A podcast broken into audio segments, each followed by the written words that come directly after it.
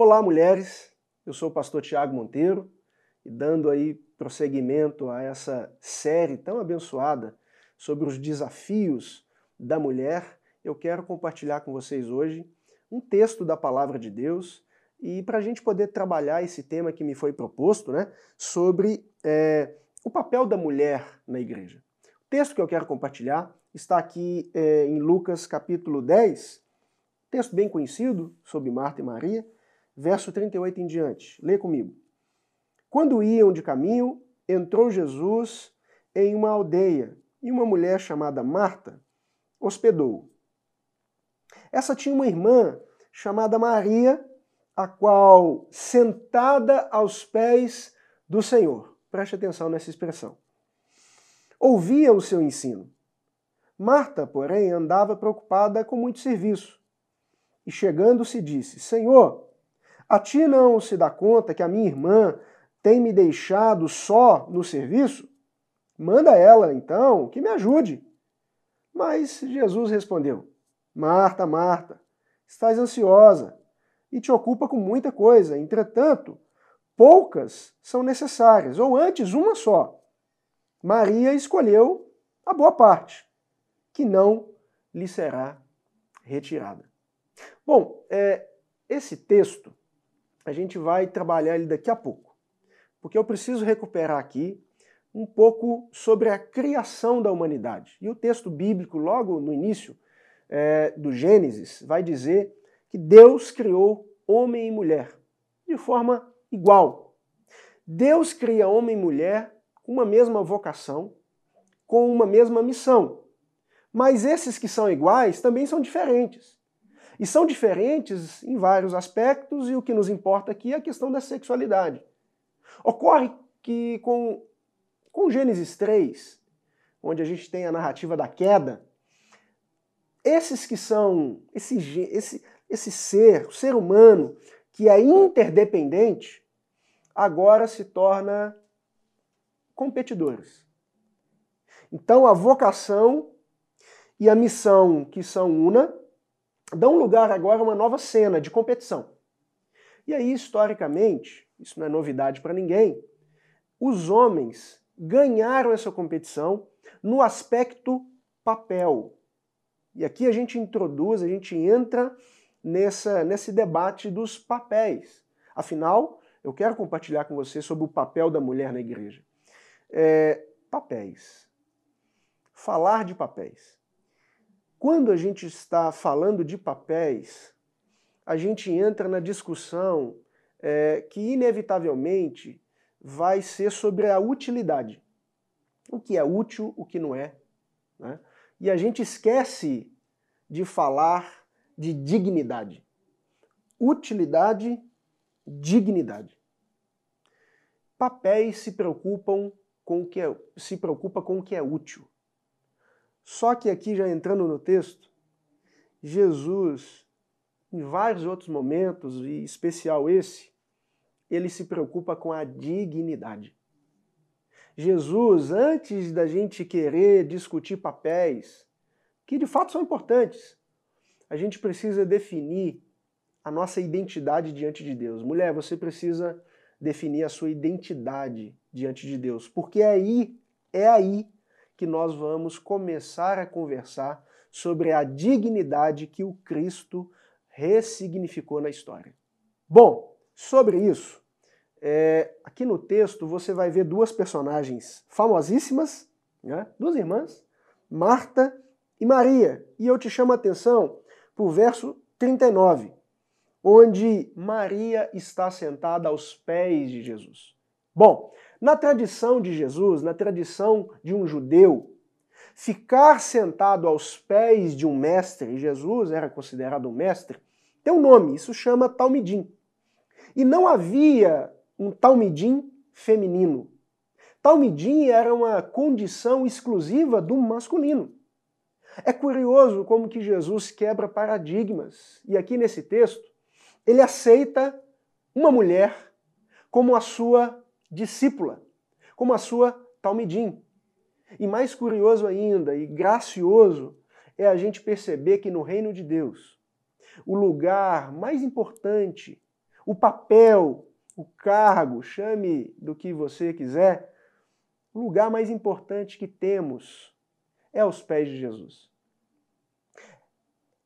É a condição de sermos discípulos e discípulas de Jesus.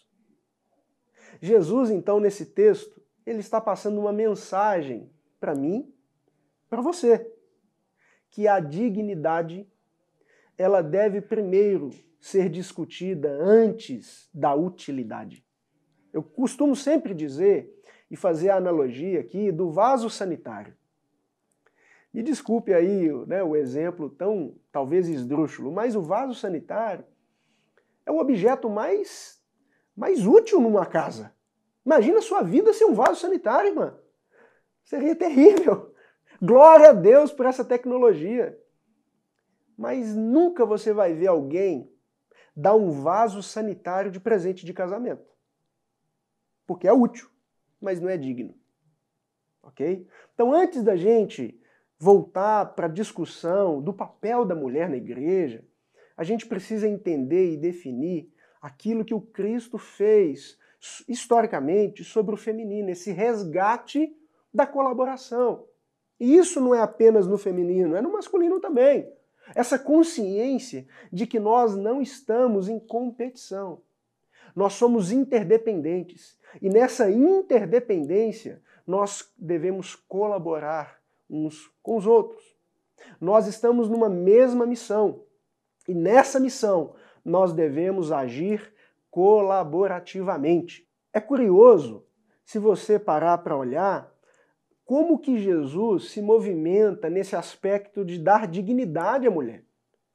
Na genealogia apresentada pelo evangelista Mateus, você vai ver que mulheres foram inseridas em, genealogia, perdão.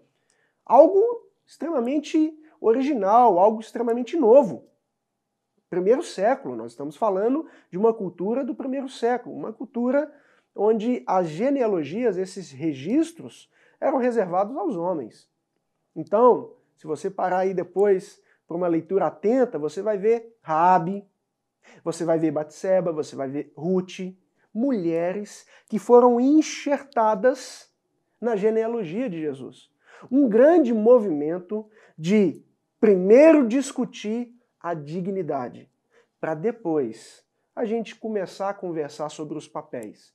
Porque falar de papel sem antes definir a questão da sua identidade, leia-se aqui a sua dignidade diante do Senhor, é falar de utilitarismo. E eu creio que o Evangelho não está muito preocupado com questões de utilidade, utilitárias. Não está.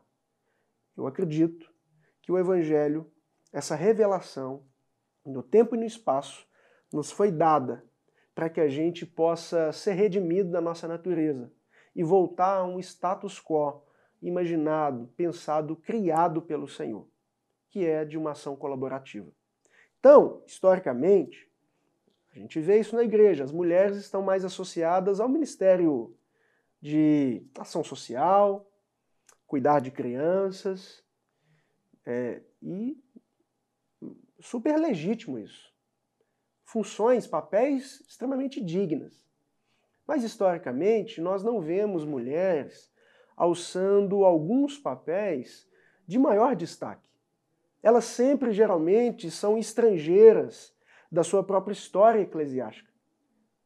A gente precisa redefinir isso e, no mínimo, começar a conversar sobre isso. Mas, se a gente continuar conversando sobre isso, a partir de papéis, nós vamos apenas alimentar essa roda da tradição. O meu convite para você é uma reflexão para a gente começar a discutir os papéis, sim, mas a partir de uma ressignificação de dignidade. Aquilo que Jesus fez sobre a sua natureza, sobre a nossa natureza. Aí, se vai ser a líder do louvor ou uma grande é, teórica, uma grande teóloga que propõe teses, é outra história.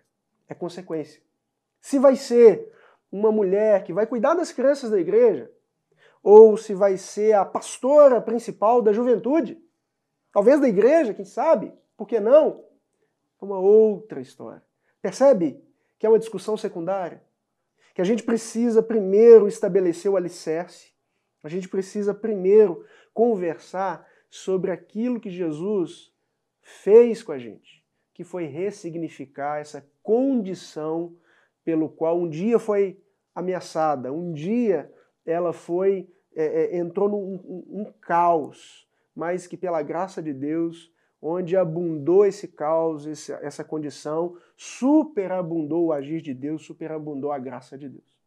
Bom, caminhando aqui para minha conclusão, eu repito e insisto nisso. Antes da gente discutir papéis, eu quero convidar você a uma oração, a uma reflexão sobre a sua condição e uma condição de dignidade diante do Senhor. Afinal de contas, homem e mulher Deus criou.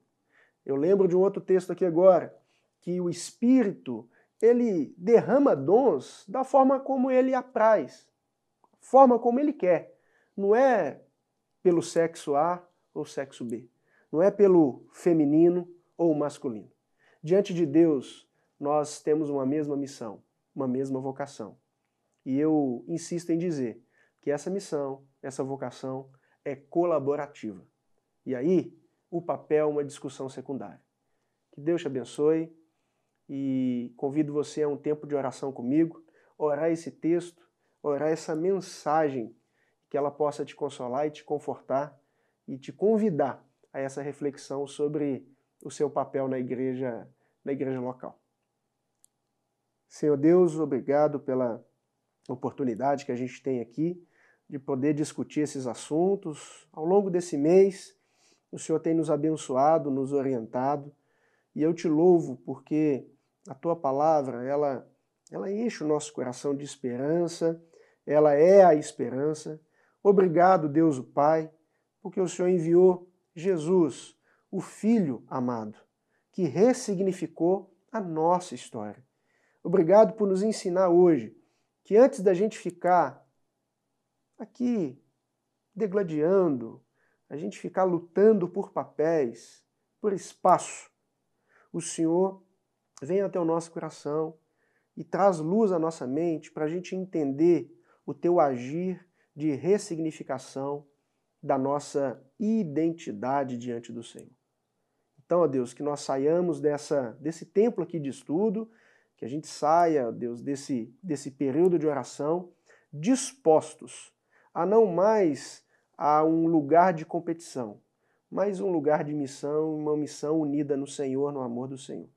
Essa é a nossa oração no nome de Jesus. Amém. Amém. Que Deus te abençoe. Tchau.